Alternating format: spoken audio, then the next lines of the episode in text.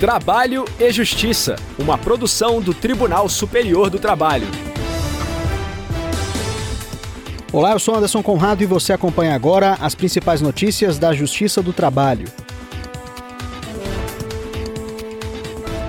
Quem abre o nosso programa é a repórter Milene Teixeira, de Brasília. Auxiliar que assumiu o cartório após morte de titular não receberá verbas rescisórias. E hoje é dia do quadro Boato Olfato. Vamos saber se a agressão física no ambiente de trabalho pode levar à demissão por justa causa. Se liga, o trabalho e justiça já está no ar. A sexta turma do TST rejeitou a pretensão de um auxiliar administrativo de um cartório do Rio de Janeiro de receber verbas rescisórias após a morte do tabelião. A repórter Milene Teixeira acompanhou o julgamento do caso e traz mais informações.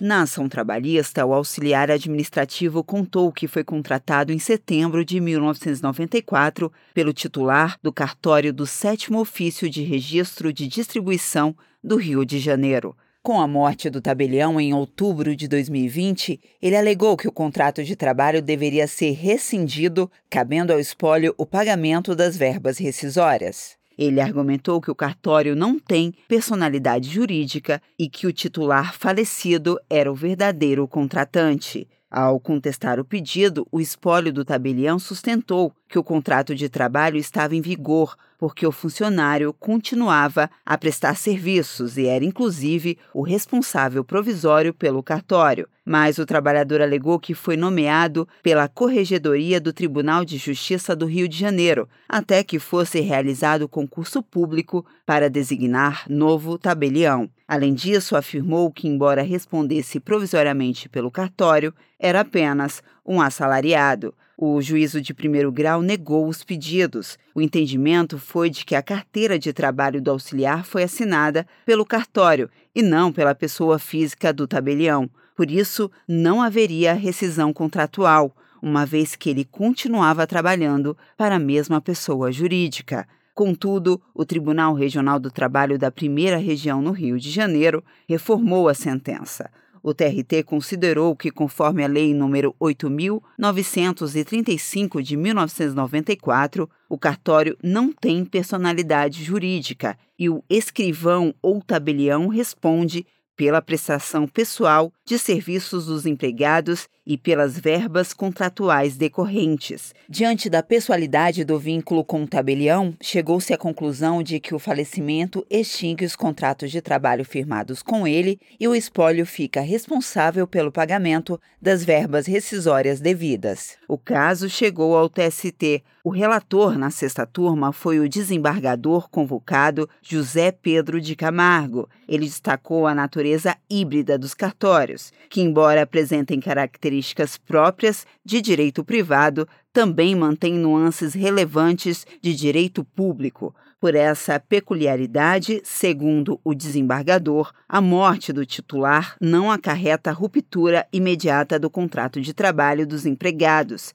Nesse caso, o Estado assegura a continuidade da prestação do serviço à comunidade, atribuindo ao substituto designado a responsabilidade pelo gerenciamento administrativo e financeiro da serventia vaga, o que inclui a gestão do quadro de pessoal. Ainda de acordo com o relator, o falecimento do empregador, pessoa física ou empresa individual somente acarreta a resolução automática de contrato quando for impossível a continuidade da prestação de serviços ou quando não houver interesse para tanto. Por isso, os efeitos da sucessão trabalhista são produzidos, mesmo nas hipóteses de designação precária em que o substituto responde interinamente pela serventia por delegação do Estado. A decisão foi unânime e ainda cabe recurso. Promovido pelo TST, em parceria com a Escola Nacional de Formação e Aperfeiçoamento de Magistrados do Trabalho, a ENAMAT, o Seminário de Trabalho Doméstico e de Cuidado será realizado em 4 de outubro. O evento também conta com o apoio da Embaixada da França no Brasil. Com o tema Ver o Invisível, o objetivo é discutir o trabalho doméstico e de cuidado predominantemente realizado por mulheres. E de acordo com dados do DIEESE, na divisão social, sexual e racial do trabalho, as mulheres pretas e pardas ocupam os trabalhos mais subalternos e com menor remuneração. Durante a abertura do seminário será lançado o programa de Equidade, Raça, Gênero e Diversidade da Justiça do Trabalho, coordenado pela ministra do TST, Katia Ruda. A iniciativa é parte da Política Judiciária Nacional de Trabalho Decente, que visa impulsionar o desenvolvimento de programas e projetos em prol do trabalho decente. Para conferir a programação completa e fazer a inscrição no seminário, acesse tst.jus.br. Giro pela Justiça do Trabalho. O juízo da 12ª Vara do Trabalho de Belo Horizonte, em Minas Gerais, condenou uma loja de um shopping da capital mineira ao pagamento de indenização por danos morais a uma gerente. A repórter Ana Paula Guilherme, diretamente do Tribunal Regional do Trabalho da Terceira Região, conta os detalhes do caso pra gente. Uma testemunha contou que mensagens de áudio preconceituosas relativas à autora da ação chegaram a ser ditas no grupo de WhatsApp da empresa.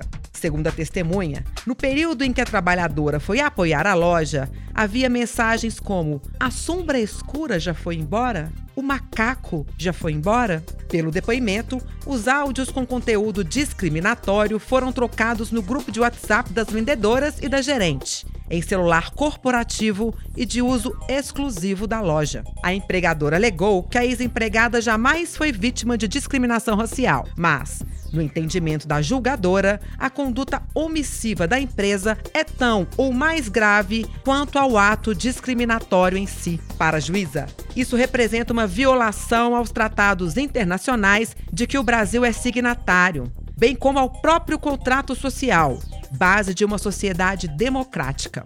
A julgadora determinou então o pagamento de 30 mil reais de indenização. Ao final, as partes celebraram um acordo e o processo foi arquivado definitivamente. A decisão foi finalista do Concurso Nacional de Decisões Judiciais e Acórdãos em Direitos Humanos, promovido pelo CNJ em 2022. Boato ou fato? Rafa, vem cá, você soube da briga entre o Antônio e o Marquinhos, o auxiliar de almoxarifado? Brigaram feio no meio da loja. Fiquei sabendo, eles acabaram de ser demitidos. Os dois? Aham, uhum, e parece que foi por justa causa, viu? Sério? Justa causa? E tudo isso por causa de uma fofoca de corredor? É uma pena, os dois eram ótimos, mas perderam a cabeça. Eu realmente não sei se foi justa causa, João. Não quero nem me envolver nisso, mas acho que quem briga em serviço pode ser demitido dessa forma. É fato, Rafael, a agressão física no ambiente de trabalho pode levar à demissão. O artigo 482 da Consolidação das Leis do Trabalho prevê que constitui justa causa para a rescisão do contrato de trabalho ofensa física praticada contra qualquer pessoa no serviço. E claro, isso também inclui agressão ao empregador e aos superiores hierárquicos. Mas vale ressaltar que a exceção fica por conta de situações de legítima defesa da própria pessoa ou de outros envolvidos. Por isso, em cada caso, é importante que a empresa tenha cautela ao analisar os fatos para que as sanções disciplinares sejam aplicadas corretamente.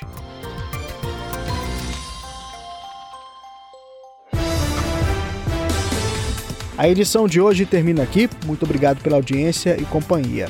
Não deixe de participar com sugestões pelas redes sociais. No Facebook e Instagram, o perfil oficial é o tstjus. Se preferir, mande um e-mail para crtv.tst.jus.br. O Trabalho e Justiça teve apresentação de Anderson Conrado, edição de Liamara Mendes, produção de Priscila Roster, colaboração dos estagiários Jorge Agli e Milena Correa, supervisão de Patrícia Rezende e trabalhos técnicos de Rafael Feitosa e Wesley Oliveira. O programa é uma produção da Rádio TST, sob a coordenação de Rodrigo Trignoli e a supervisão geral da Secretaria de Comunicação Social do Tribunal Superior do Trabalho.